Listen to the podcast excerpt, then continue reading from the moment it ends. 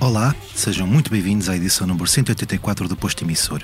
Estamos a 28 de fevereiro de 2024, no estúdio em Passo de Arcos. Eu sou o Paulo André Cecílio e comigo está alguém que dispensa apresentações, Luís Represas. Nascido em Lisboa a 24 de novembro de 1956, foi membro fundador e vocalista do Estrovante, banda onde esteve de 1976 a 1992, que se reuniram depois esporadicamente. Estreou-se a sol com Represas no ano seguinte e lançou recentemente Miragem, novo álbum de uma carreira com quase 50 anos. Luís, bem-vindo ao podcast da Luz. Olá, muito obrigado, Paulo.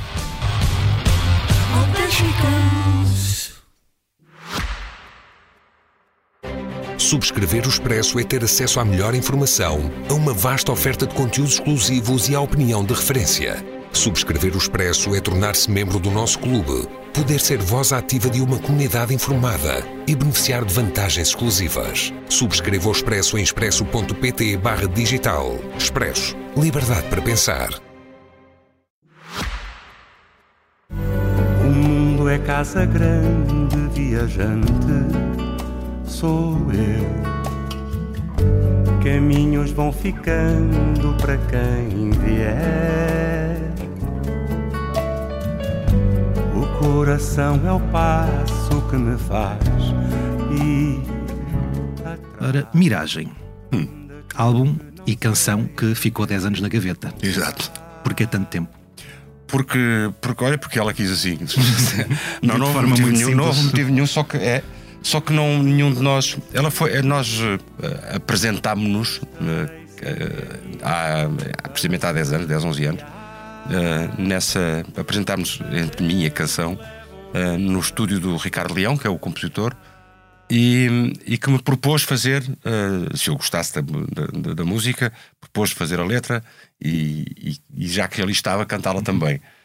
Juntámos tudo, o útil ao agradável, visto que eu tinha gostado imenso da música e, e a letra saiu ali. Cantou-se, fez-se uma maquete limpinha, bonitinha, que ficou guardada à espera que um de nós, o primeiro que avançasse, que encontrasse propósito para que ela fosse, fosse lançada. Ah, e, e não aconteceu durante estes anos todos. Até que, quando eu estava em- já no fim do, do ano de, de 22, à procura de material para começar eh, a, a ser reunido para, para, um, para um novo disco, eh, encontrei num fecheiro com esta, com esta canção. Ouvia, primeiro não percebi bem, não sabia bem o que lá estava, tinha um título meio louco, LRRL, Luís Represa Ricardo Leão. E quando eu percebi que era esta música, hum, fui um bocadinho a medo, porque tive medo de ter alguma desilusão com ela, porque já não me lembrava bem. E quando ouvi, eh, senti que estava muito mais próximo de mim do que estaria naquela altura. E- Ela foi alterada de alguma forma desde a maqueta? não, não, não, não, não, estava limpinha, estava assim, exatamente, intocada. Ah, e, e falei com o Ricardo Leão, perguntei-lhe se ele, se ele tinha feito alguma coisa com ela, ele disse que não. Ah, e então, a partir daí, ah, avançámos para, para incluí-la no novo disco. Mais tarde encontramos-nos, ah, temos uma conversa sobre, sobre este assunto, sobre música e sobre aquilo que eu estava a fazer. E surgiu a ideia, que eu acho que é, que é lógica e muito, e muito bem avisada, de, do Ricardo fazer a produção e fazer os arranjos do disco e trabalhar com a sua equipa, com os músicos que ele entendesse, no seu estúdio, no Brasil. Eh, Ou seja, ahm, não ter de me deslocar para lá e ele fazer todo o trabalho com o entendimento e com a confiança que eu tenho nele e depositada nele para eu fazer esse trabalho. Acontece que a parte vocal também pudemos em questão onde é que ele seria gravada, fazia todo o sentido gravá-la cá em Portugal e uh, visto que eu, cá que eu aqui tenho acesso a um, a, um, a um recurso fundamental que é quem está lá, quem está do outro lado do vidro.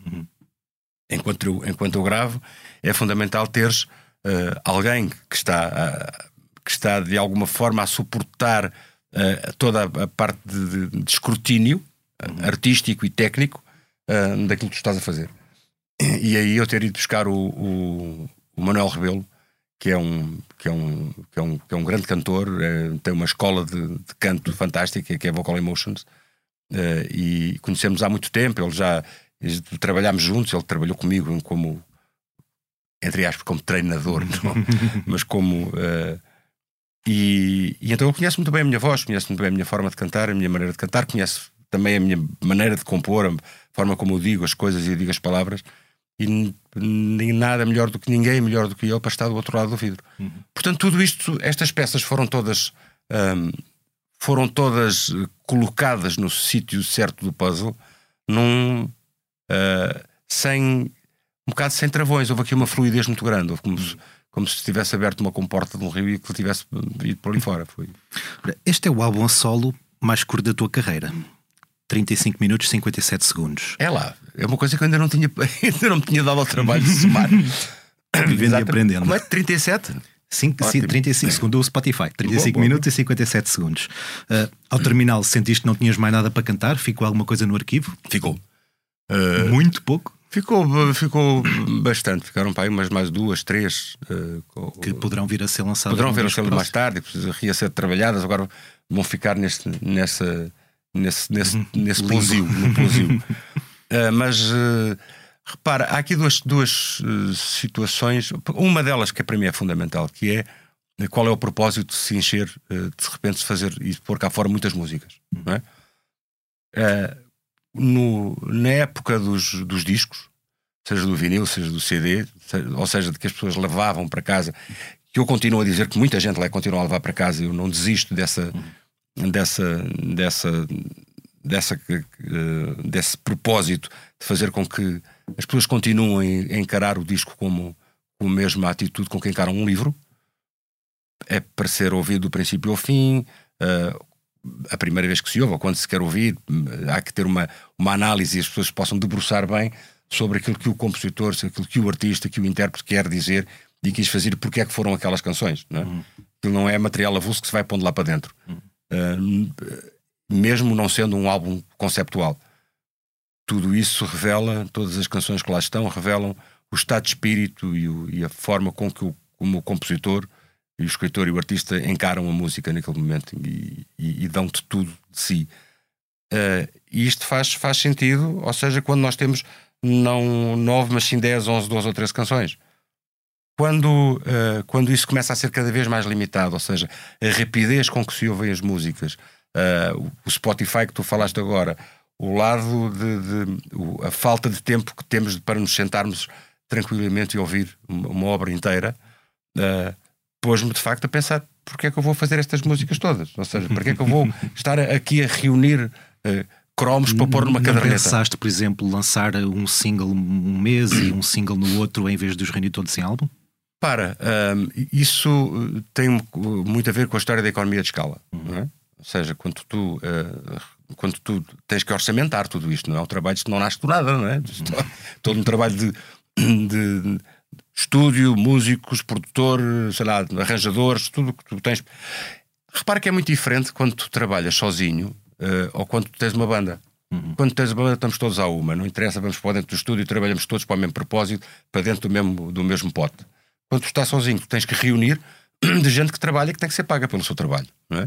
Uh, e isso, e isso coloca-te numa, numa posição também de seres quase um empresário que tem que fazer o orçamento, que tem que orçamentar, tem que olhar e, eh, tem que ver o que é que é viável e o que é que pode uh, e o que é que pode virar-se contra ti quando tu começas a querer uh, dar o passo maior do que a perna, ou seja, começas a, a imaginar que teres recursos que são altamente dispendiosos e que são quase inatingíveis pela capacidade financeira que hoje em dia um artista tem para gravar. Uhum. É? Uh, e, e, essa é real. Por exemplo, vou-te dizer, neste caso, e, e, muitos somos assim, porque somos autores também. Uh, a Sociedade de Autores aqui e o Fundo e o Fundo Cultural da Sociedade da, SPA tem sido fundamental uh, para nós podermos fazer o nosso trabalho, porque posso dizer que sem isso seria extremamente difícil. Uhum. Precisamente quem está uh, sem editoras ou quem não está.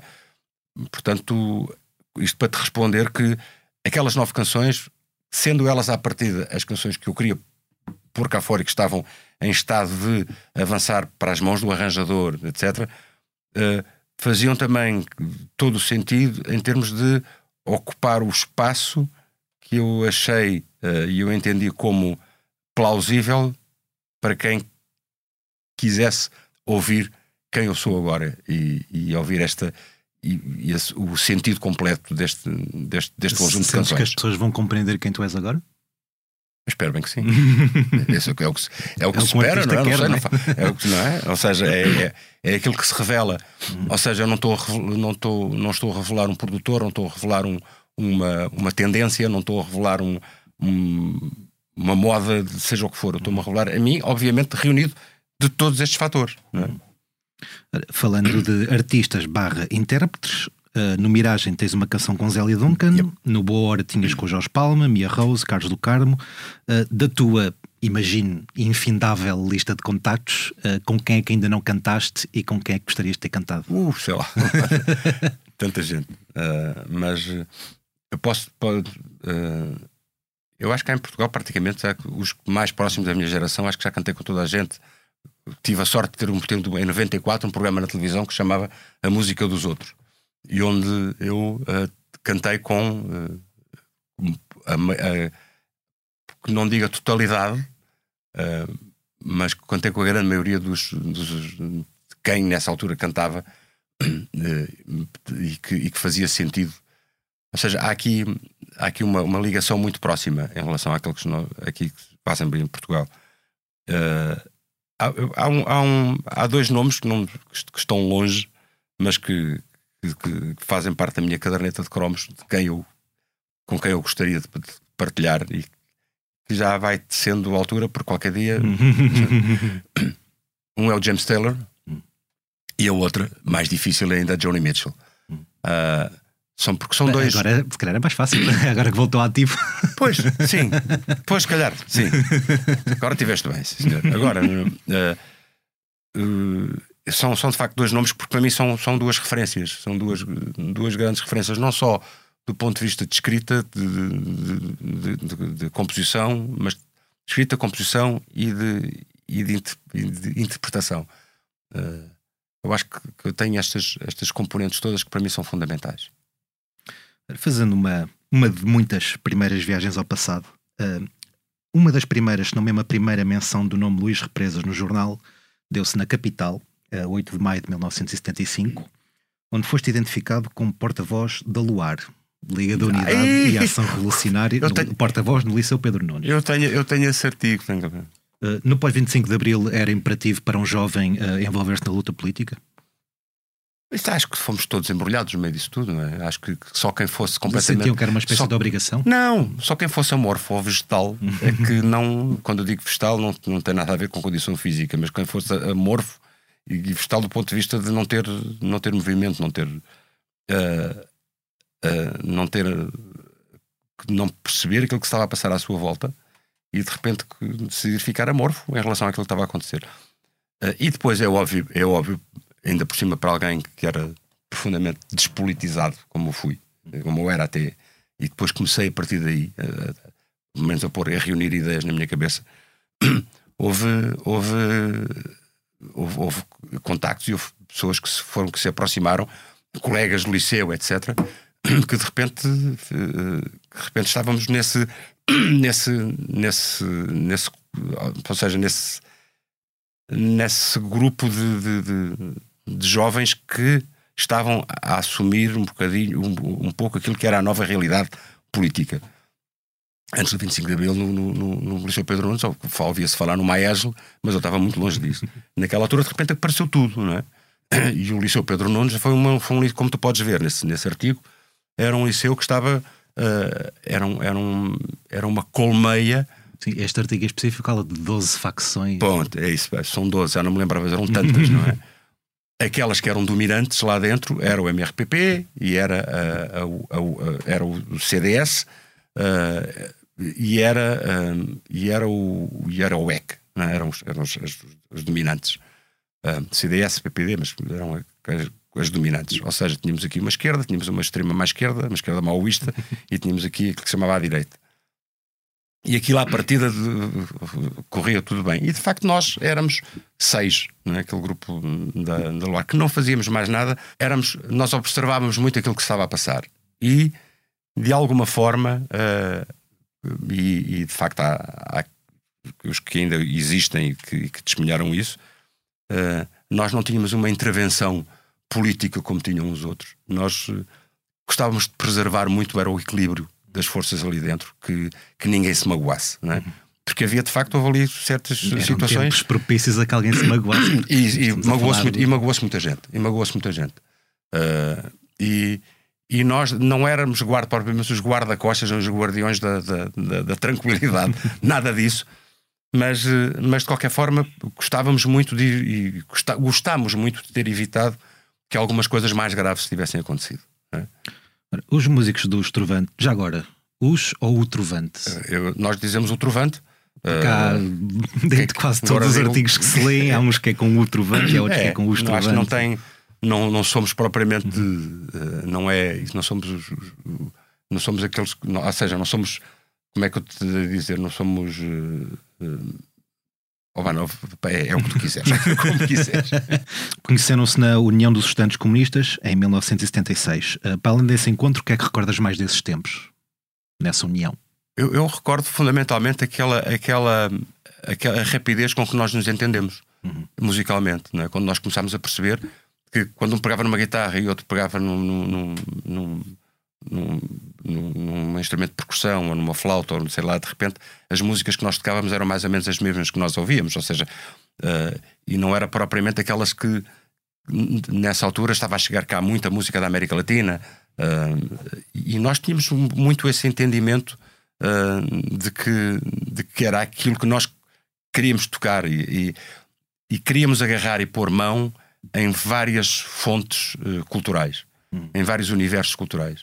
E foi isso um bocado que aconteceu. Ou seja, o que dá origem ao Trovante é um bocado esse lado, esse lado imaginativo um, e, e, esse lado de busca de, de, de, pôr, de colocar em canções originais uh, informação que nos chegava de fora, independentemente das fronteiras uh, por onde ela passava. Por isso, também foi muito importante e foi, foi para nós uh, fulcral termos uh, participado nos festivais internacionais na Checoslováquia, na RDA, na Bulgária uh, e em Cuba, onde, nos leva, onde, onde tivemos contactos com músicos de todo o mundo em, em, em, em formato condensado. É? Uhum. E, e, isso abre-te os horizontes e abre-te uh, e abre-te a, a, tu, a, tua vertente criativa de uma forma incrível. Né? Uma cor incrível que não consegues de outra forma, ou que é mais difícil de acontecer de outra forma. E, e de facto foi. foi uh, eu, eu, penso que a gênese do Trovante está muito aí. Né? E aquilo que o Trovante depois foi e aconteceu, muito a partir do baile no Bosque, uh, tem a ver com, essa, com, essa, com esse berço. Né? Uh, muito mais, com, fundamentalmente, com o berço cultural. Muito mais com o berço cultural e com, com o berço da música e, e, das palavras do que propriamente de termos nascido e de nos termos encontrado uh, no ambiente político que era a UEC.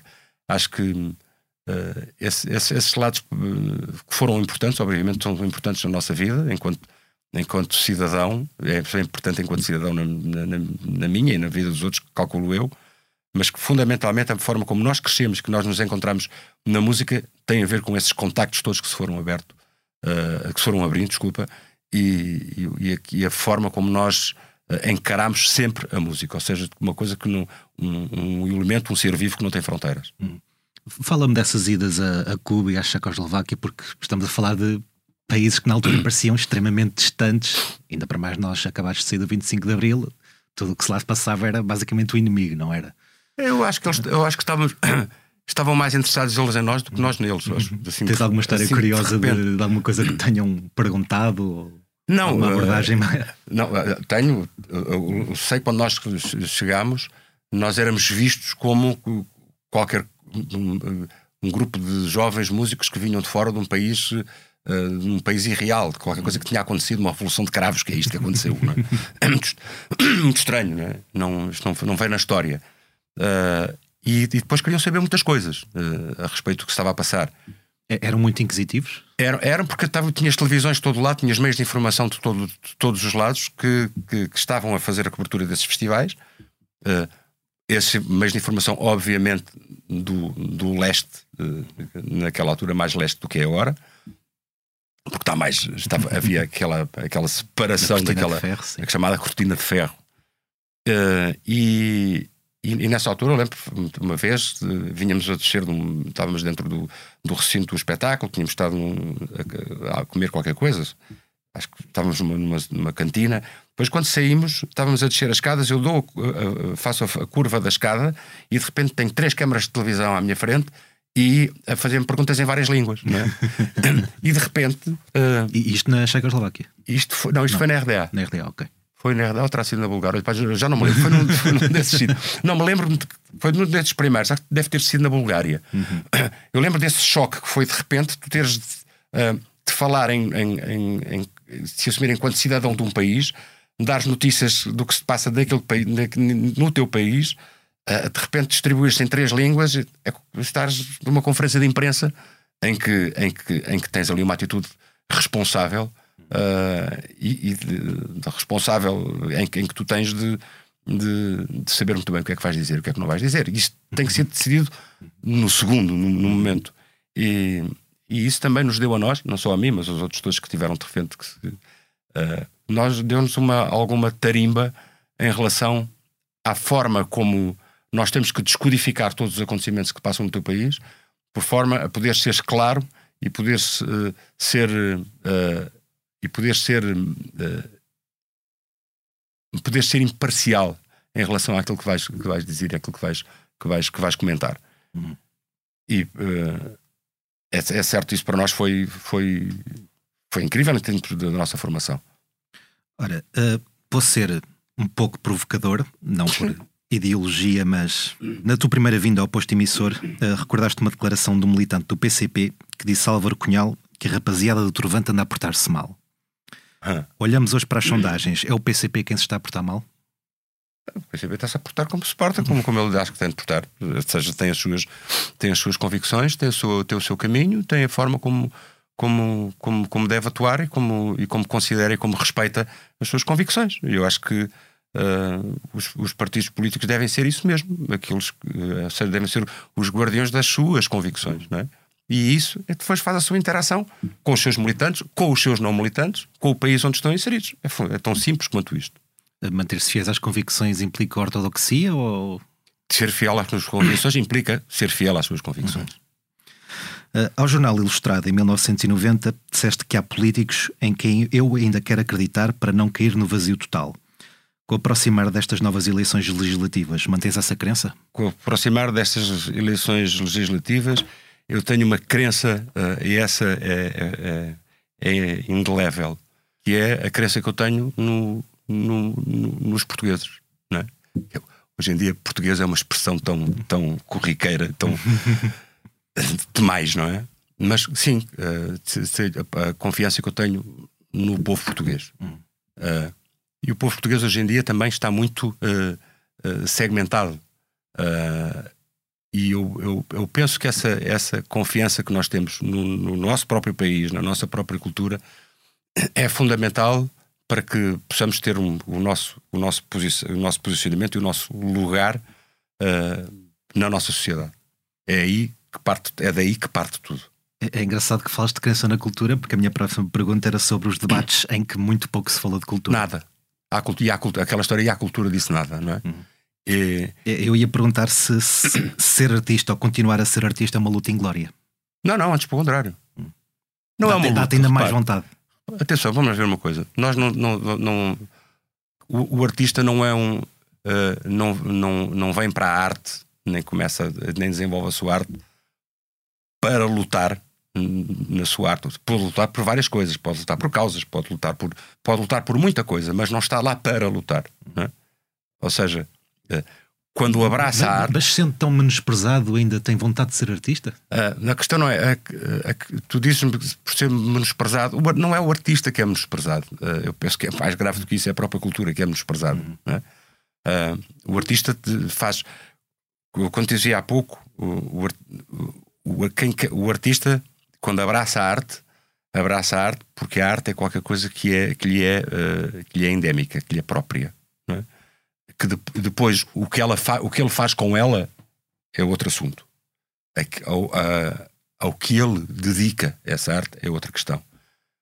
Uh, agora, uh, é evidente que muitas vezes os artistas se sentem magoados quando sentem que, que o seu objeto de arte é maltratado, que é descuidado, uh, que, é, que é ignorado.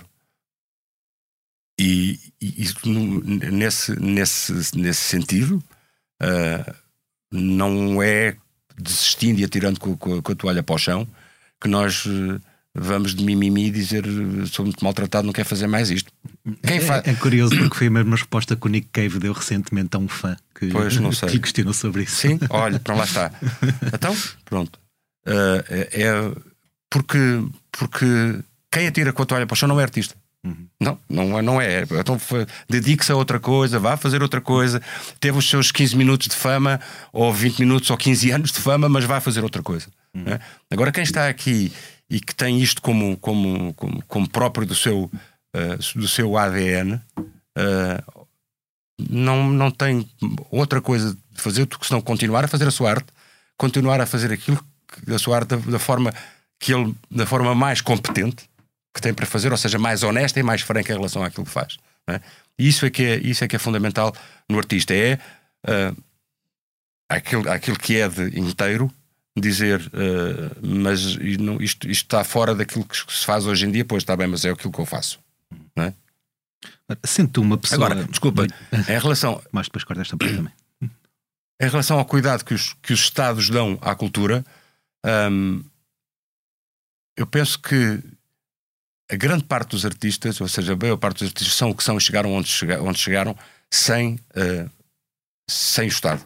Né? Mas o Estado é fundamental para criar oportunidades. Né? Para criar oportunidades e não fazer com que nós estejamos constantemente a reinventar a roda. É importante que o Estado tenha esse papel né? de, de abrir oportunidades. De, o lado do ensino, o lado da, da educação, é uh, o lado da educação e da cultura. Né? Estes dois lados, que embora estejam uh, burocraticamente separados ou administrativamente separados, eles andam sempre de mão dada. A educação e a cultura. Né? E eu penso que estas coisas há que ter uma análise, há que ter uma, um, um, um, estudo mais aturado e um cuidado mais aturado em relação a estes dois, uh, estes dois fatores. Uh, porque nós continuamos a, a, deitar muito a perder, a perder tempo a reinventar a tal roda e uh, houve uma coisa que me fez uma imensa aflição e foi dar um pequenino exemplo do, do que é Força. o descuidado. Eu andei no Liceu Pedro Nunes. E o Liceu Pedro Nunes tinha o ginásio antigo, era o salão. Depois temos um ginásio moderno que se fez, que é espetacular, extraordinário. E nesse salão, que era o ginásio antigo, existia uh, uma cabine de projeção com uma câmara de projetar de 35mm, não sei quê, e existia numa, no salão um, um, um, um palco um palco de teatro. É? Um palco de teatro com, com as dimensões que, suportadas naquele salão, mas um palco de teatro, onde houve, em tempos, onde havia aulas de teatro, onde se podia, enfim, é um equipamento. Um palco é um equipamento. É um equipamento que nós podemos falar, em termos de cultura, é um equipamento sagrado. É? é? um altar, no fim de contas, onde tudo se pode passar em termos de, de, de arte. Acontece que eu, em, há tempos, uh, voltei lá, depois das obras feitas de modernização que eram fundamentais que, que existissem. E quando eu chego, vou visitar o ginásio e vejo que uma parede. E, e o que é que se passa aqui? Uma parede? Mas eh, o que é que aconteceu com o palco? Perguntaram-me: o palco, qual palco? O palco que havia aqui. Ah, parece que sim, havia um, mas isso tapou-se, que não fazia aqui falta. E eu fiquei a olhar para ele, tive vontade de chorar. Sério. Tive. Pronto, é, é, olha, é um exemplo. O que é o, a falta de aposta. Não, não, não é a falta de tudo. Uhum. Acho de tudo. Isto, é, é, isto aqui é chegar baixo. Sendo uma pessoa com tanta vida, tanta carreira, uh, não hesitei em confrontar-te uma vez mais com uma hum. citação tua. Uh, em 1982 disseste: O grande erro deste país é que vive para alimentar Lisboa. Mais de 40 anos depois, algo mudou? Mais de 40 anos depois, uh, constatamos uma, uma realidade muito, muito curiosa que é uh, a, a, nossa concentração populacional, e, e, não só, e muitas vezes empresarial também, mas existe coladinho ao mar. Uhum. Né? E nós somos um país periférico. Né? E nós continuamos a chamar ao interior o que, quem está colado à fronteira com Espanha, não é? ou seja, mais próximo da Europa. Será que estamos a pensar bem? Não é? não é? Não... És a favor da regionalização? Eu sou a favor de uma. Eu, eu, eu sou um, eu sou a favor de um cuidado maior com, as, com o poder local. Uhum. Ou seja, o poder local é aquele que está mais. Eu sou um fã do poder local. o poder local é aquele que está mais próximo das populações, é aquele que trata a população por tu, é aquele que sabe qual é o seu cuidado. Seja uma, seja uma, uma autarquia de, de 20 mil habitantes, seja uma autarquia de, de, de Lisboa. Uhum. Temos que estar próximos dos habitantes. São eles que sabem eh, quais são as necessidades, como é que, como é que, como é que eh, essa, como é que a população pode, como é que esse local se pode desenvolver, quais são as necessidades em termos de, de investimento, como é que de, como é que podemos evitar fazer investimentos que não fazem nenhum sentido, uh, em vez de outros que ali fariam, obviamente, sentido para, para o desenvolvimento local. E isto tem a ver, uh, olha, tem a ver um bocado também com a cultura. Uh, a história dos teatros. Nós temos, hoje em dia, podemos dar ao luxo, não é um luxo, é um, repara, a palavra luxo aqui é um, não, não é não é um não é, é, não é coincidente com aquilo que podes que podes querer mas temos o privilégio vamos por aí de ter por todo o país espalhados teatros auditórios que estavam obsoletos que foram reformados outros que foram melhor ou pior mas temos hoje em dia uma, uma, uma, uma quantidade de equipamentos culturais dos quais nós podemos orgulhar agora temos um problema é? temos uma data de Ferraris mas esquecemos que os Ferraris de facto precisam eh, gastam muita gasolina, precisam gasolina, é? precisam de mudar de pneus, precisam de mecânica, precisam de mecânicos, precisam de... ou seja, é preciso toda uma estrutura que possa suportar para que esses equipamentos funcionem e que esses equipamentos tenham uma programação, uh, não só uma programação uh, eficaz e de qualidade, mas também que sejam abertos à programação externa que chega e que vai a correr a esses teatros. Uhum. Isto é necessário que eles possam, consigam viver. Não é o artista que de repente quer fazer um espetáculo no teatro tal que a programação está fechada. Há que abrir. E há que abrir outra coisa que é fundamental, que é privilegiar a rede dos teatros. Ou seja, uh, nós temos que olhar sempre que somos um país com poucos recursos. Somos um país, não somos um país rico. É? O dinheiro uh, não abunda. Uhum. E o que é fundamental é que nós uh, possamos recolher ou usar e usar estes recursos todos da forma mais, eh, mais, eh, mais eficaz possível. Ou seja, a rede dos teatros, se eu vou tocar um teatro em, em Braga, os outros teatros à volta poderão ser informados que eu estou por ali. É? Ou seja, que se puderem, que quiserem contratar, nós temos. Ou seja, tudo isto é uma. Eu estou a dizer isto de uma forma muito mais sim, uhum. simplória possível, uhum.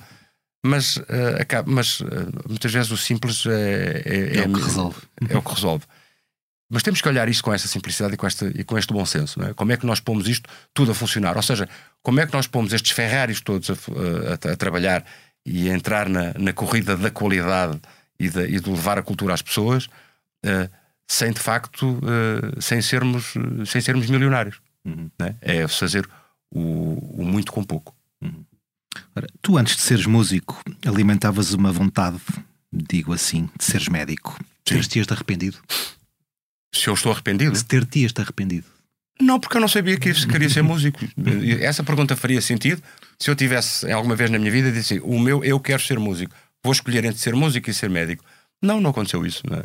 A matemática escolheu por mim e tudo o que aconteceu no país depois de, de 74 também uh, decidiu por mim. Ou seja, a música caiu-me no colo. E, eu, eu na verdade, faço esta facto... pergunta olhando para o estado do Serviço Nacional de Saúde.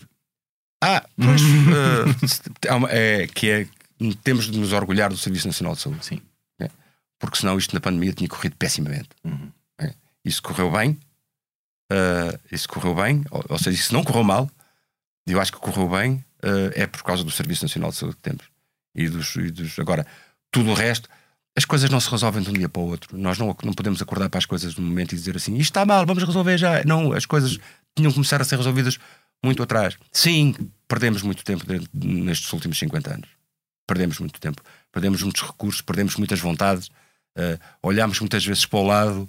Uh, quando, quando a solução estava ao nosso lado, olhámos para o lado contrário, porque se calhar a solução que estava ao lado não nos convinha. Enfim, uh, todos nós sabemos a história. Uhum. Basta olhar. Voltando ao chamado interior. Isto para quem não compreende que na década de 80 uma viagem, por exemplo, Lisboa a Bragança não durava tão pouco como durava hoje. Vou-te dizer, a primeira vez que fomos tocar a Bragança, que o Trovante foi tocar a Bragança, fomos de avião. como assim? Estávamos, era uma, uma, uma, situação de datas complicadas.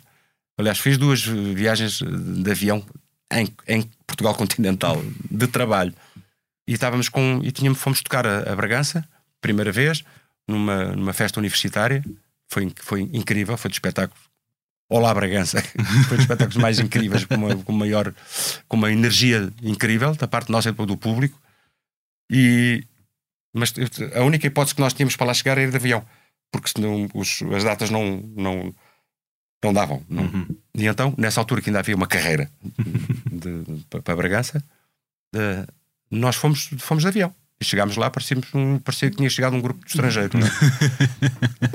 É? porque de facto o país nesta altura era assim. Outra vez foi porque tinha um espetáculo num dia em Bragança, ou foi Bragança, e no, outro, no dia seguinte em Portimão. Então a única hipótese de nós chegarmos lá todos partidos no fim de, uh, porque as pessoas às vezes não têm a noção do que é fazer um espetáculo e viajar no dia seguinte. Uhum. Uh, ou viajar no próprio dia, ou viajar no dia seguinte, fazer muitos quilómetros. Dizia um médico do Carlos do Carmo, um, quando o Carlos dizia, mas eu aguento e faço, e o médico dizia-lhe: olha, não se iluda, porque um espetáculo seu, uh, um espetáculo seu, equivale a uma semana de trabalho de um, de um trabalhador de escritório, por exemplo. É? Uh, isto são, são, são realidades físicas que as pessoas às vezes não têm essa ideia. E, e, para, e para podermos garantir uma boa prestação no, no espetáculo seguinte, há que, é haver. Precisa, o que, é, que é o que se quer, não é? Não chegar lá, ele está todo roto, mas é corajoso. é?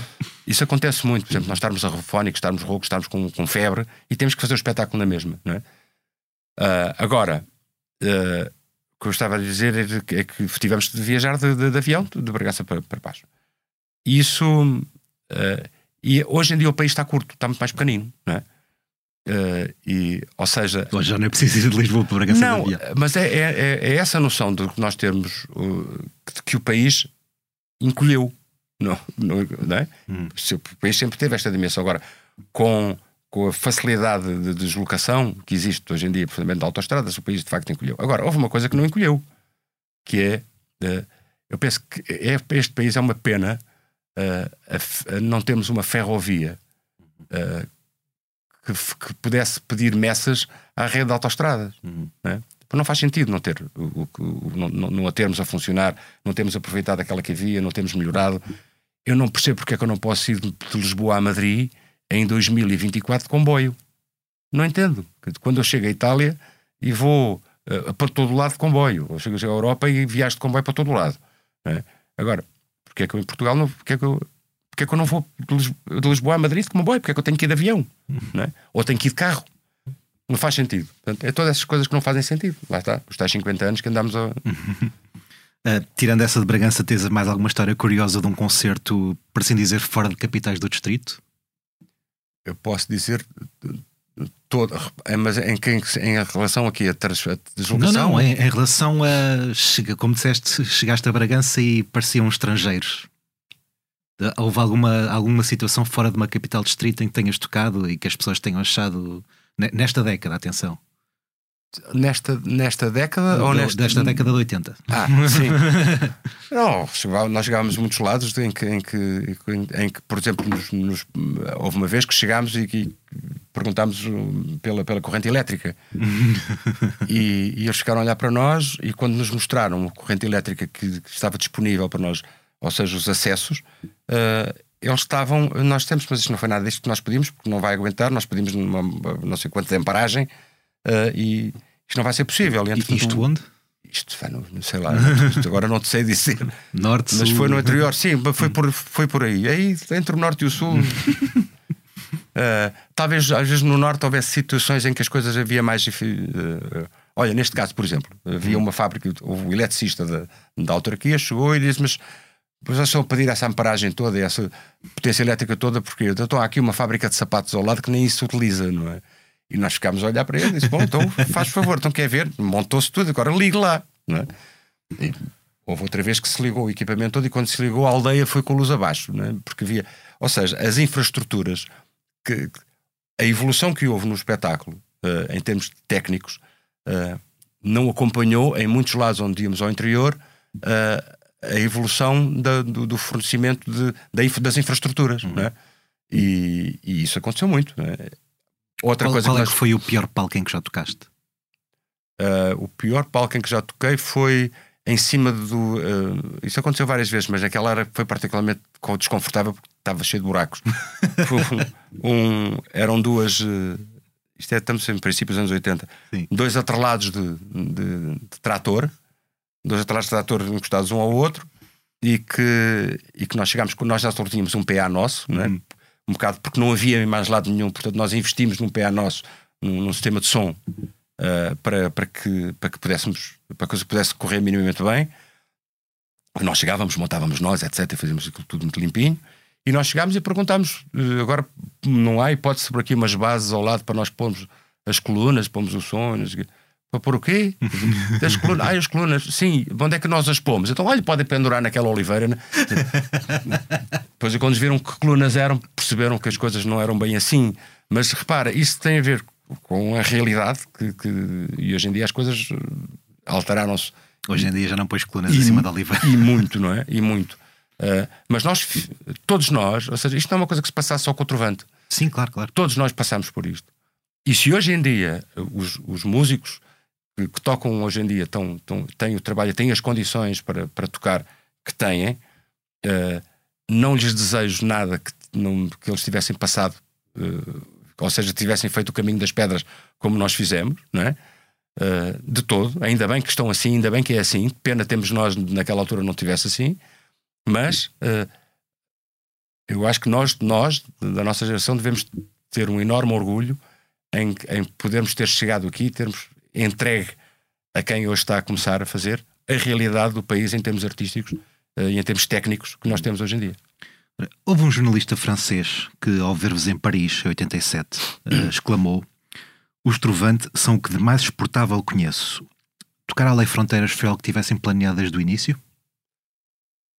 nunca tivemos uma, um gabinete de exportação. nunca tivemos um gabinete de exportação montado. É evidente que tivemos sempre, havia sempre a ambição de irmos tocar uh, fora e levar a nossa música fora. Qualquer artista tem essa, tem essa ambição uhum. e esse, esse propósito. Uh, mas uh, nós sempre também, eu penso que isto não foi nada discutido em mesa redonda, não é? Mas acho que foi qualquer coisa que nós fomos sentindo sempre. É que se, nunca, ou seja, se nós tivéssemos uh, investido muito no, na nossa internacionalização, eu penso que ela nunca iria acontecer e penso que tínhamos tirado recursos e tínhamos tirado uh, aquilo que nós necessitávamos para a nossa afirmação e para levar a nossa música aqui em Portugal. É? Uhum. Eu acho que era isto, era fundamentalmente era isso. Depois há outra coisa, nós cantamos em português uhum. e, e, o cantar em português ou é assumido como qualquer coisa exótica, uhum. é? ou tem uma, um formato muito próprio, que é o fado, por exemplo, uh, ou então, fazendo a música que nós fazemos, uh, não seria fácil uh, nós entrarmos noutros países que não falassem português, e o país em que se podia falar mais português, que é o Brasil, como é óbvio, sendo que os outros países de, de, língua oficial portuguesa, em termos de mercado, não, nessa altura então, não, nós fomos lá algumas vezes, mas foi com, com, outras, eh, com outros propósitos. Com outros propósitos, não, era para tocar, mas não era no lado comercial uh, ou comerciável. Uh, o Brasil nunca teve uh, a disponibilidade que nós gostaríamos que tivesse. E pronto, isso foi, são questões de, que nos ultrapassam. Mas por isso, na nossa, a nosso, o nosso foco sempre foi muito mais para dentro de Portugal e sendo que o, quando, quando íamos lá fora, as coisas correram muito bem, a FRA, mas dali não passava. Uh, para, para colocar aqui um ponto final na discussão trovante, uh, em 2017 o João Gil disse a Notícias Magazine que se soubesse o que sei hoje, os trovantes não tinham acabado. Uh, normalmente as bandas acabam porque, dito de forma simplória, os seus elementos chateiam-se uns com os outros. é a pergunta mais chata do mundo, mas vão voltar-se a reunir? Não. acho que já fizemos tudo o que tínhamos a fazer. Acho que cada um de nós está a fazer o seu percurso. Uh, cada um não nós... existem arrependimentos, não existe nada por fazer, não. Ui, se existiu, já, tinha, já ficou mais para trás. da parte para a parte que me toca, para os outros, não sei. Sim, sim, estou a perguntar-te, a mim, tu por ti, claro. Não, não. Uh, ou seja, uh, o Turvante acabou quando tinha de acabar. Uhum. Como nós, fomos nós que decidimos começar com ele, fomos nós que decidimos acabar. E o decidir acabar não foi decidir estou zangado com isto, quero acabar com isto, já não me virar costas e vou estar a tirar com a toalha para o chão. não, nada disso. Eh, como houve a saída do, do, João Gil que saiu e o Arthur também saiu, houve aqui uma saída de, de vários elementos e, e, os que ficaram, uh, começámos a, a, ter a, a, sensação que aquilo não era o Trovante. O Trovante era, uma, era, um, um, um, era um ser vivo, um elemento que se alimentava daqueles sete que, que trabalhavam para ele. Uh, quando aquilo se começou a desmembrar, nós começámos a perceber que aquilo não fazia sentido. Portanto, fazia muito mais sentido uh, cada um de nós seguir o seu caminho. E foi isso que nós fizemos. O acabar com o Trovante uh, não, não provocou abalos, e o que nós queríamos é que, fundamentalmente, é que não provocasse abalos naquilo que o Trovante foi e é e significa em termos de acervo, em termos de material, de, em termos de, de, de, música feito, em termos de, de, tudo que, o que nós demos uh, uh, à música e que demos à, à, à música em Portugal. Uhum. Saiu em janeiro uh, um documentário sobre a criação do We Are the World, está na Netflix, não sei é, se já viste. E, emocionante. Uhum. Confe confesso que me comovi. Ali. Conta-me tudo. O que é que não, confesso que me comovi. Comovi-me fundamentalmente na, na, na, ter a, a, noção de reviver outra vez, uhum. mas de uma outra forma, vida vivida, aquilo, o que aquilo foi e o que aquilo significou. Não é? Naquela altura nós, nós encarámos aquilo de uma forma, agora que volto a repetir, vida vivida, foi. Uh, eu consegui entrar, eu consegui estar a ver o documentário e consegui entrar para dentro daquele estúdio. Uhum. Consegui ver-me lá dentro. Aliás, nós cá em Portugal tivemos uma, fizemos um ameaço. Era, um, era, onde eu, era onde eu ia chegar. O abraço porque, Moçambique. Exatamente. Que contou, é, em vez de ser a data da música norte-americana, foi a nata da música portuguesa. Sim. E eu ia pegar precisamente aí. Houve nervosismo, houve lutas de egos, houve emoção. Como é que foram essas gravações? Não, acho que foi. foi... Vamos ver uma coisa: a pressão não, não, não, se, não, se compara, não se compara. Por isto, não é? Por eles serem mais que nós. Porque se tu vires bem aquele documentário se entras lá para dentro, eles não são, são pessoas como, como, como nós. Nós temos muitas vezes esta história da fama, de quem está lá fora, os, os famosos, aqueles que são os intocáveis, quando estão aqui são iguaizinhos aos outros, não é? Uhum. Como nós somos todos, todos somos assim. Uh, e, mas, uh, mas, mas, mas eles, eles tinham um problema. É que juntar aquela malta toda que está em, em, em, digressões mundiais, ou que vem de digressões mundiais, como é o caso do Bruce Springsteen, ele queria ir para casa descansar. Uh, e conseguir juntá-los todos no estúdio ao mesmo tempo para lhes dizer naquele momento o que é que eles iam fazer, uhum. não é? Isso e, quer dizer que, o, que o abraço a foi então mais fácil. E consegui-los aguentar até às 5 da manhã, não é? Nós cá em Portugal é muito mais fácil, como deves imaginar, não é? é buscar um, um ave estrela, buscar outro ou redondo e buscar outro, não é? Ou seja, aquilo é muito mais fácil, muito mais rápido. Uh, e, e, como tal, não teve a pressão que, que havia, foi, foi muito mais amigável. Não é? Amigável não é amigável, atenção, foi muito mais fácil, foi muito mais simples fazer isso. Não é? Uh, e, e, e, e, mas, mas tivemos lá todos. Foi um momento em que. Isto foi, olha, foi um ao longo de quanto tempo? Um dia, uma semana? Não, não, não, não, não. Foi feito um dia também. Uhum. Foi chegar lá e fazer. É? Uhum. Não, também. Não, só que foi com, com a rapidez que, que, que, se conseguiu fazer muito maior do, do que a outra. Porque, uh, tu, são, são, acho que são, são são ambientes diferentes. Uhum. São, é, os ambientes não são diferentes, não é? Os, os momentos é que são diferentes. Uhum. Uh, mas não foi, não foi nada de. Ou seja, acho que demorou o mesmo tempo que demorou o outro, uh, só que. Só que. não, foi, foi, olha, demorou o tempo que teve de demorar, mas não foi nada de, de exorbitante. Lembras-te de alguma curiosidade dessa sessão? Pá, lembro, mas não apetece contar. É não, assim, não, é, não, é assim tão escabrosa? Não, não, não, não, não, mas, não, mas lembro-me lembro que estávamos todos muito bem dispostos. Uhum. Uh, eu lembro de ter cantado ao lado do Carlos Mendes. Não vi as imagens no outro dia. no outro dia estive no programa do Júlio Isidro, no, no, no Inesquecível, e ele mostrou essa, essa gravação. Uh, essa, essa, porque, porque estávamos a falar da Teresa, da, Teresa Silva Carvalho. É? Uhum. e, e de facto, uh, eu quando vi e quando me tornei a ver ao lado do Carlos Mendes, lembro-me que tive, e acontece muito hoje em dia quando estamos juntos, estamos sempre a rir, não sei, é um disparate pegado. E lembro que o ambiente era todo esse, não é? Uhum. Era um, acho que ali ninguém tinha amargos de boca com ninguém. Uh, penso que ali faltou, terá faltado o lado do fado, por exemplo. Eu gostava de ter visto lá o Carlos do Carmo, por exemplo. Uh, mas, mas eram outros, eram outros tempos, era outra, outra época. Ora, já viajaste pelos quatro cantos do mundo.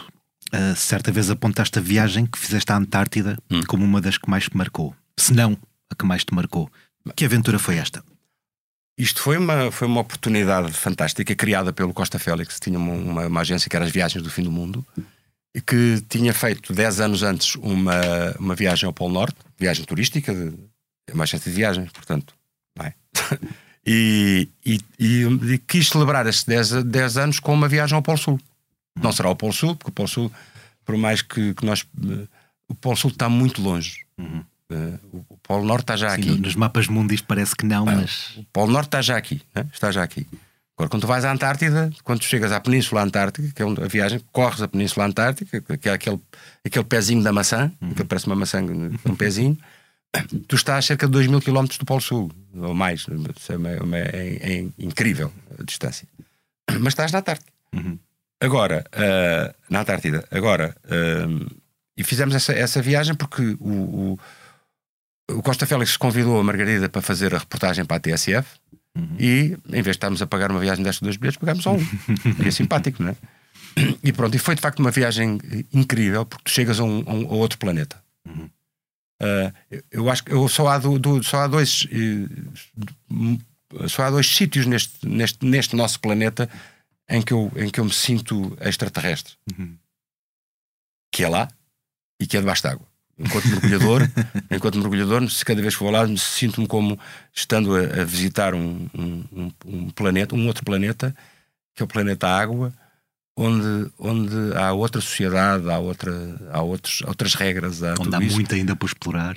E, e, e, onde tu tens de te portar exatamente como um extraterrestre civilizado, que é não, não, não influir.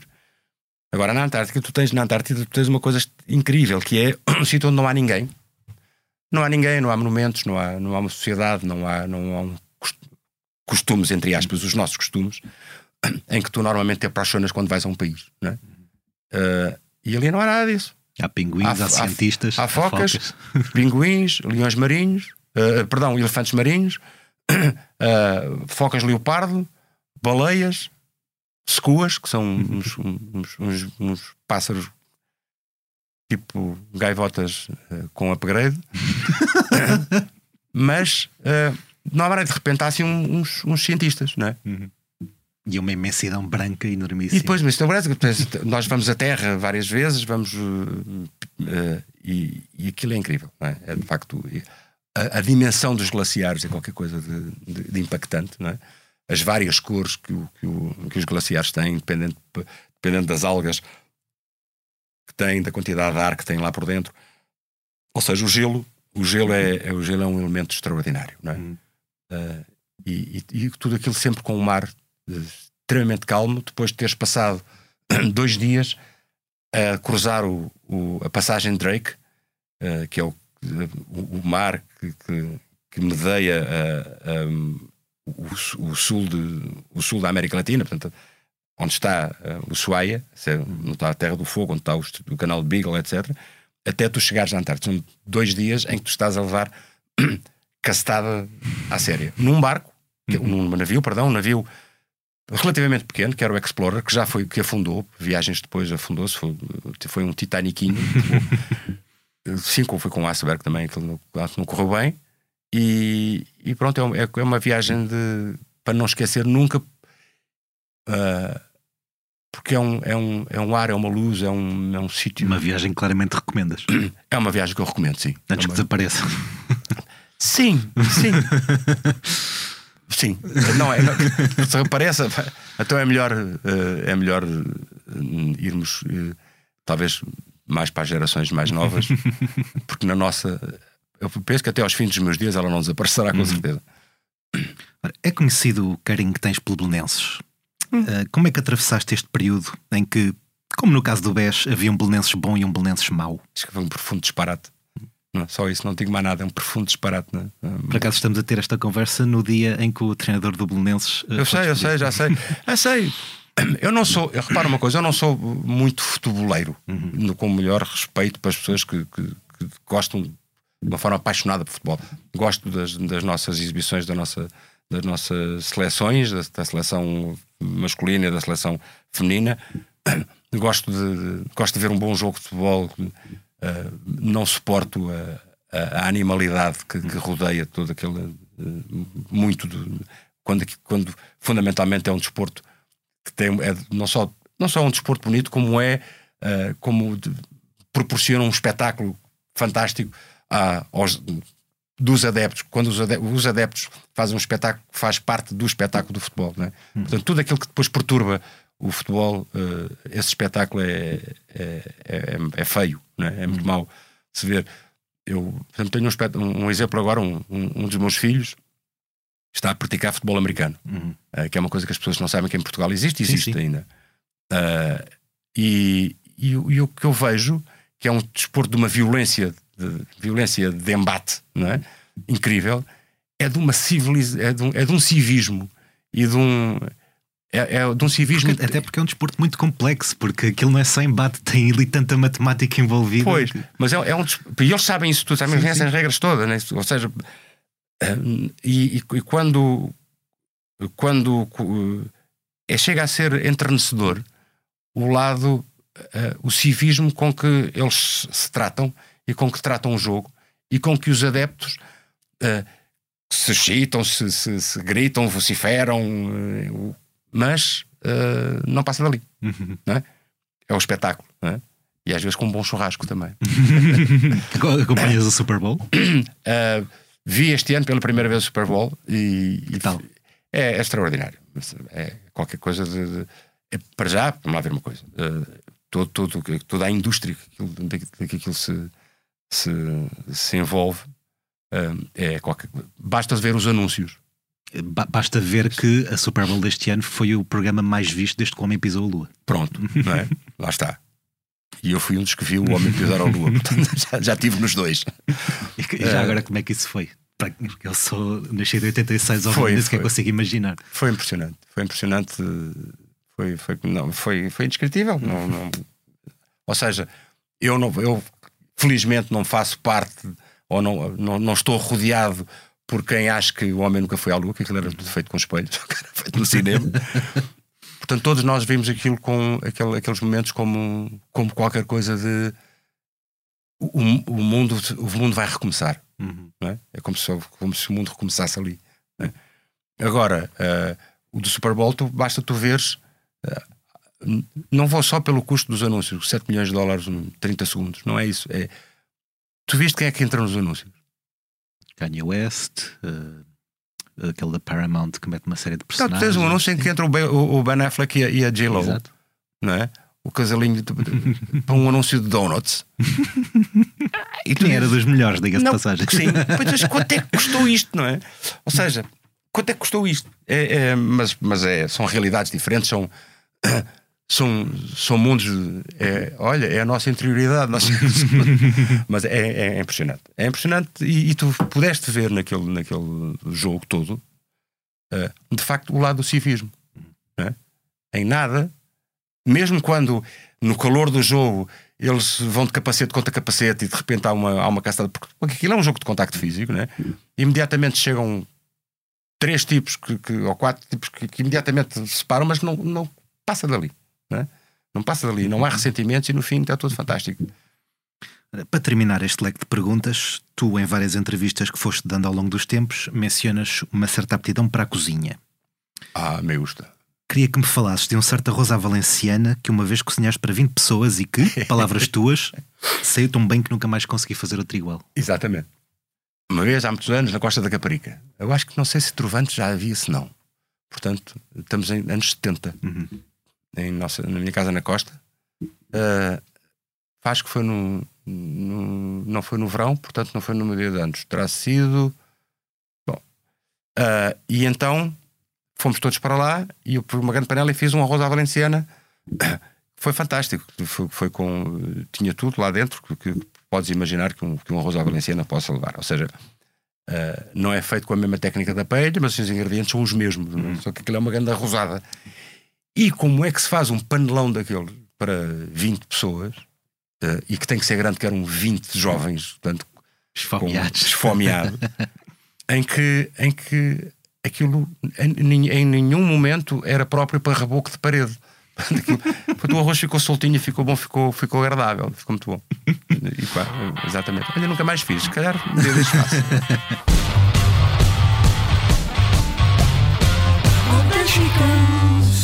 As horas passam e o sono não vem. Ouço as corujas e os vizinhos também. O meu juízo foi se por lá ficou. Alguém me tira deste estado em que estou. Entramos agora nos temas da semana, com particular destaque para a 58ª edição do Festival RTP da Canção, cuja primeira semifinal se realizou no passado dia 24 de fevereiro.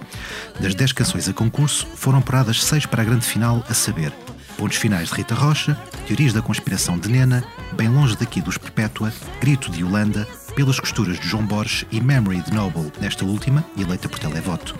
A segunda semifinal está marcada para este sábado, 2 de março, e contará com Buba Espinho, Cristina Clara, Léo Midea, Filipa, João Couto, Cuca, Não Maca com Ana Maria, Maria João, Rita Onofre e Silke Nobre. Luís, tens acompanhado este novo formato do Festival da Canção? Não, De todo? Não de todo. Não, não é por, atenção, Não não, é por nada. nem por, nem por, por, por desconsideração. É só por gosto. é só por, por, por gosto, não. eh, eu- concursos que concursos que que elegem o melhor e o, o pior. Uhum. Tu és bom e tu és mau e põe no, no pódio. eh, não. Eu sei que me podes dizer, ah, sim, mas tu já concorreste ao Festival da Canção há muitos anos. Fiz a letra para uma música do João Gil, eh, em que cantou a Lara Lee, ela ganhou o prémio de interpretação. Eh, foi uma foi uma foi chamada uma aventura não é? Foi um foi um one night stand. Não, nada, não, nada, sem nenhum compromisso. Mas é esse lado do, do, do pôr a votos. Eh, tu és melhor do que eu. Eh, é qualquer coisa que, me, que, me- que me- não está dentro do meu do meu imaginário não é?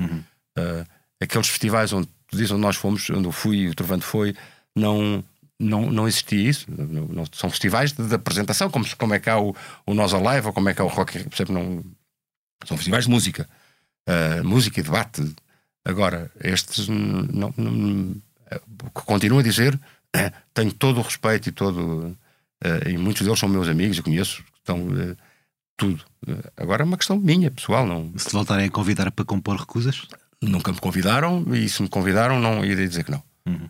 Não, não por, por uma questão de, de- de princípio, porque eh, eu dizer que aquela canção é melhor do que a, do que a tua, eh, quem sou eu para dizer isso?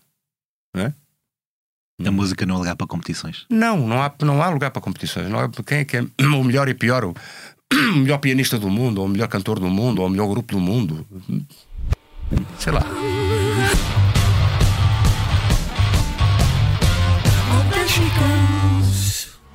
It's all you need to know. Maybe I mistook pure distraction for a flash of love. I wanna clear the air by Monday. If all the tanks are gone. Passamos agora para música nova. Os norte-americanos MGMT lançaram recentemente o seu quinto álbum, Loss of Life. É mais um volte-face sonoro, a dupla abandonou a pop eletrónica de Little Dark Age para enverdar por uma música toada mais psicadélica, onde as guitarras voltam a ter algo a dizer. Em entrevista à Blitz, Andrew Van Wingarden e Belle Goldwasser, os dois membros que compõem os MGMT, afirmaram que este disco lhes recorda aquilo que sentiram quando começaram a fazer música juntos. Apesar do título, Loss of Life é descrito como um álbum sincero e positivo. Segundo Andrew, está a tentar passar ao lado desse sentimento de que tudo é horrível ao lembrar as pessoas e a nós próprios que só há uma coisa que está sempre acessível e que não nos pode ser retirada: o amor, as relações, as ligações com as pessoas. Luís, tu há 30 anos dizias isto. Eu assino embaixo. Houve uma altura em que as pessoas saíam à noite para ver os amigos para falar, mas sinto que agora as pessoas estão sempre em estado de pose. Isto é quase como se tivesses previsto o Instagram. É, quase. Estás a ver? Medo. Concordas que há que lembrar as pessoas do que é verdadeiramente importante? Ah, claro. Quando tu vês, quando tu de repente como vês, como eu já vi, e tu vês facilmente, num restaurante, um casal em que estão os dois sentados do mesmo lado da mesa e os dois a olhar para o telemóvel, é? quando tu vês uma reunião de, de mesas em como eu já vi, em que as pessoas estão eh, quatro ou cinco pessoas agarradas ao telemóvel, cada uma a falar com ele com o telemóvel, ou a rir-se daquilo que está a ver, quando há esta completamente uh, ausência de, de sentido de, de, de sociedade, é? Uh, e, e, e, essa sempre essa, essa sensação que as pessoas gostam de ter de estar a ser observadas, hum. é? que é uma coisa horrível. Não é? A pessoa sentir que está sempre a ser observada, mas as pessoas gostam de sentir isso, é? que fazem parte de alguma forma do, do, da, do presente e da realidade de alguém que está a olhar para elas, quando não está ninguém a olhar para elas. As pessoas têm, cada um, nós continuamos a ter a importância que temos, é? a relativa àquilo que somos e àquilo que fazemos e àquilo que contribuímos para o outro que está ao nosso lado. É? Portanto, o que aquela frase que tu mencionaste, que o que é importante para nós é isso, de facto, é? porque isso é que é que faz em todos os aspectos, em todos os segmentos da sociedade, que faz a sociedade andar para a frente. Seja no trabalho, seja no lado do, do criativo, também é um trabalho, hum. obviamente, uh, seja naquilo tudo que nós fazemos e cada um de nós produz, uh, esse lado da, da interação humana é, é, fundamental. Sem isso, somos. Sem isso, somos estranhos, sabe? Uhum. Porque, porque no meio animal, no meio animal, uh, existe. Esse lado é fundamental e, e mantém-se. Existe. E nós temos a tendência de fazer com que isso não exista. Quer dizer, nós contrariamos constantemente a nossa a nossa condição de animal. Uhum. Né? E, e esse contrariar constantemente a nossa condição de animal, às vezes uh, leva-me a este, este lado de, de, pensarmos que nós estamos a destruir o planeta. Não, nós estamos a destruir é a nós. Uhum. Antes de mais nada. Né? Como, já não sei quem é que dizia, um cientista, não, eu sou muito mal a fazer citações.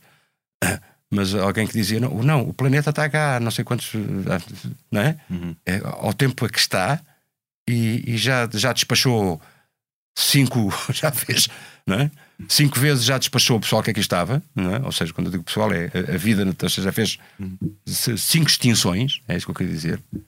E, e nós, eh, nós neste momento somos capazes de nos nós extinguir-nos mais rapidamente a nós próprios e o planeta continuará aqui pronto e disponível para fazer uh, mais outra coisa qualquer, não sei se são dinossauros, são pessoas, não.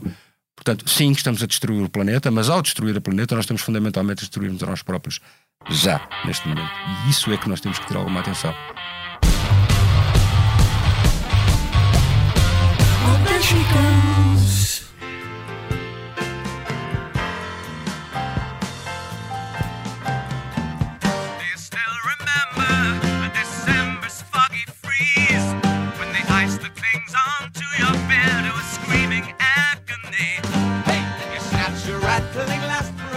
Saltemos agora para os concertos da semana. O primeiro dia de março será pródigo em atividades musicais ao vivo em Lisboa.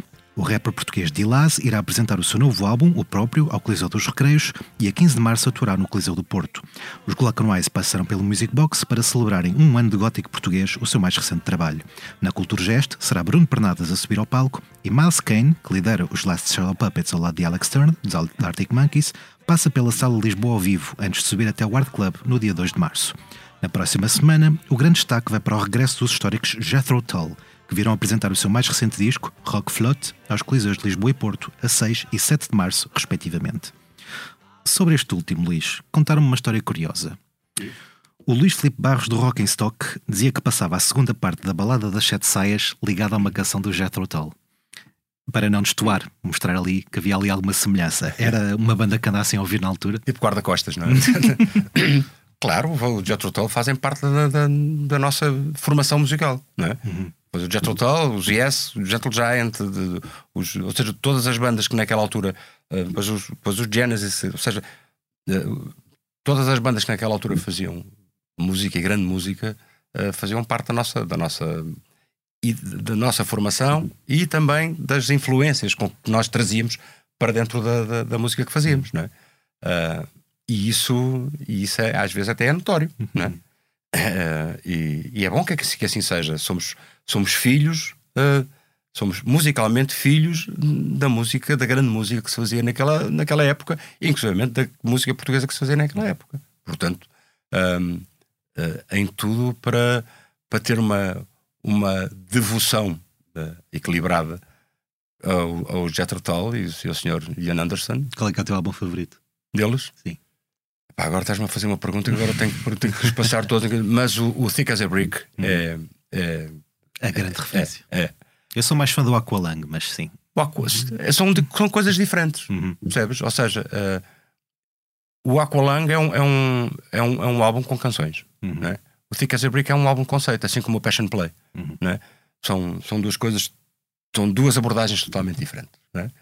Eh, e, e isso, isso faz, faz, faz toda a diferença. Ou seja, são bandas que eram capazes de fazer e que, têm, que tinham essa atitude de dizer: não, agora vou fazer uma peça, uma peça de, de resistência. não é? Como os Yes faziam o, o, o, o Tales from Topographic, Topographic Ocean, etc. Mas depois tinham álbuns com, com canções como o Fragile, como etc. Isso era assim. Vais estar neste concerto? Eu quero ver, que dia que é? Dia 6 de março, no Coliseu dos Recreios. Eu quero ver se vou ver, porque o último concerto que eu, que eu vi deles fui ver ao, ao- nessa altura ao Pavilhão Atlântico, é? E o som que eles trouxeram é tão pequenino, tão pequenino, tão pequenino que, que estavam. Eu estava com uns amigos ao lado e os amigos estavam a falar assim, uma coisa, eu disse, escalem-se, não, eu não ouço nada. não, não se consegue ouvir. Era, era muito baixo, era muito, muito pequenino, mas, mas, mas deu com muita atenção, via-se que de facto eh, é, é extraordinário. Falaste dos Yes, eu também tinha uma pergunta sobre os Yes. Ah, Ah, preciso que me contes a história de quando estiveste, e cito, 6 horas em pé com lama até aos tornozelos à espera de os ver. Pois. Uh, o Rock foi Rio- onde? Foi no primeiro Rock in Rio, Hum. em 85, uh, No Brasil. no Brasil. Para chegar nessa altura, para chegar, uh, para chegar uh, um, ao, ao sítio onde estava o Rock in Rio, eu estava em Copacabana, era uma aventura. é? Imagina com toda a gente ir para lá e chovia, teve a chover o tempo todo. Choveu, ou seja, choveu muito. E, e de repente estavam naqueles 250 mil pessoas, é? que, que constantemente, que todos os dias estavam a revolver aquele chão.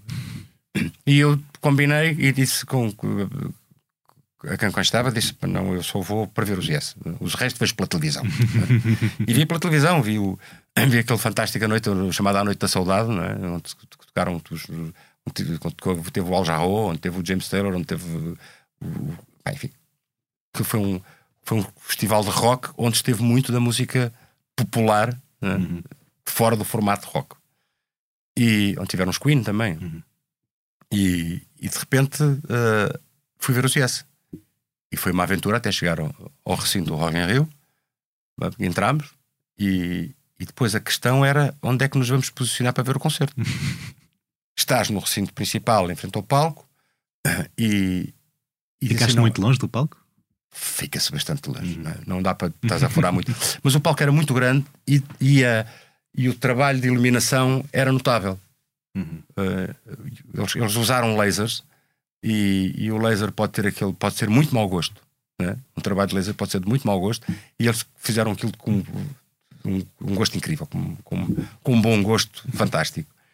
E depois havia uma, ao lado uma tenda grande com uns- umas bancadas onde estavam a ser projetados em uns ecrãs eh, o, o espetáculo, pormenores do espetáculo. é? Ou seja, a realização estava a ser enviada para dentro do. Penso que estava a ser precisamente para a televisão, estava a ser enviada para, para dentro dessa tenda. E então nós andávamos a correr do, do em frente ao palco para dentro da tenda, né? que era onde andávamos. Para quê? Porque era lá dentro que nós íamos descansar um bocadinho, não é? porque, porque de facto aquilo foi, foi, foi penoso e o espetáculo deles demorou muito. Eles tocaram tudo. não é? Uhum. Uh, não estava o Steve Howe nessa altura, estava o Trevor Rabin. Uh, enfim, foi. Pronto. É, é, é- é- portanto, era, foi um bocado um, um, um sonho que eu tive que eu tinha era ver os Yes ao vivo. E acabei por ver. Que já agora pode-se dizer que regressam cá no final de abril. Sim, mas já não tenho Chris Já não é a mesma né? coisa, não é? Já não tenho. Não sei quem é que está lá agora. Não, uh, o Ian Anderson também acho que já não está. Uh, está acho que está o Steve Howe, o guitarrista. Sim, cabeça realmente também não sei. E acho que, eh, acho que está o Steve Howe, não sei se está o Bill Burford na, na, na, na bateria. Patrick Moraz, acho que está o Patrick Moraz outra vez no, nos teclados, não sei, mas já não é a mesma coisa. O Chris Squire era um, era, era um, um baixista. eh, é é que o som dele era um som que só se fazia nos, nos Yes, não se via nem nada nenhum.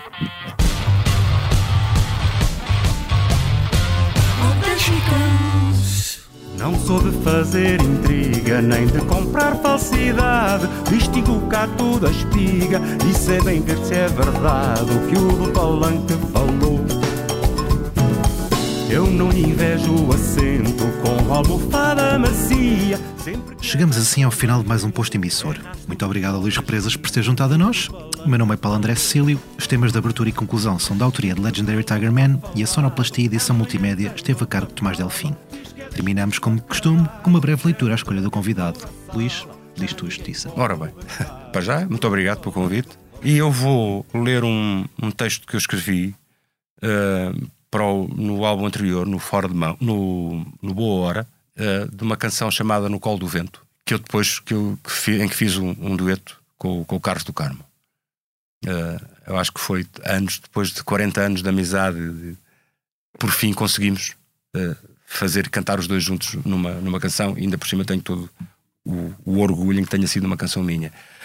E há uma história que chama-se No Colo do Vento. Eu, quando escrevi esta canção, escrevia eh, com este propósito de abordar um tema complicado e sensível que muitos de nós eh, ainda continuamos a ver, mais ou menos, em, tent- quando nos toca pela porta de, de esconder, que é o tema das demências. Não é? Penso que difícil será algum de nós que não tenha no nosso círculo familiar de amigos alguém que tenha que esteja, que esteja com, com, com estes fatores de uma enorme limitação e de um destino e de um destino eh, Cruel. cruel e, e- e que não se pode mudar, mas que se pode fazer com que, com esta compreensão profunda do que é que se passa aqui, do que é que está a acontecer, eh, as coisas podem, podem ter um caminho menos doloroso e menos penoso. Basta sabermos de que é que estamos a falar e tratarmos esse, esse, esse, esse fator com, com, com humanidade e e conhecimento. Chama-se No Colo do Vento. É engraçado que ainda tenho aqui escrito Fado Carlos, porque eu quando compus isto, assim, ah, isto era giro cantar com, com o Carlos. Isto é uma coisa que escrita para um, para um homem só, mas depois acabamos por dividir isto entre dois homens, dois amigos que vão falando sobre isto. Não vivo agarrado ao passado, nem a tempo algum. Não vivo só porque estou vivo e em tempo nenhum. Que importa o que vivi? Porque te ausentas de mim.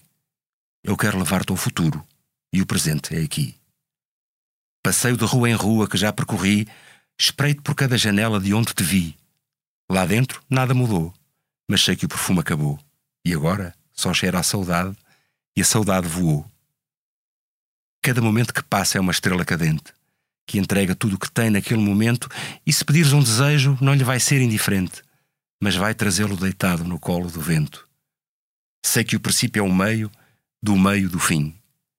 Sei que esse mundo é só teu e não se abre para mim. Tu és o mundo que é meu.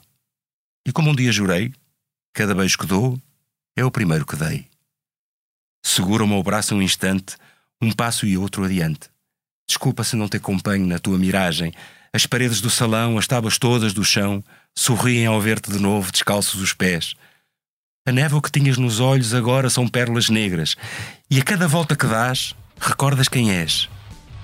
E se me vires chorar, não vou poder disfarçar. É porque eu sou assim. Nunca soube dançar.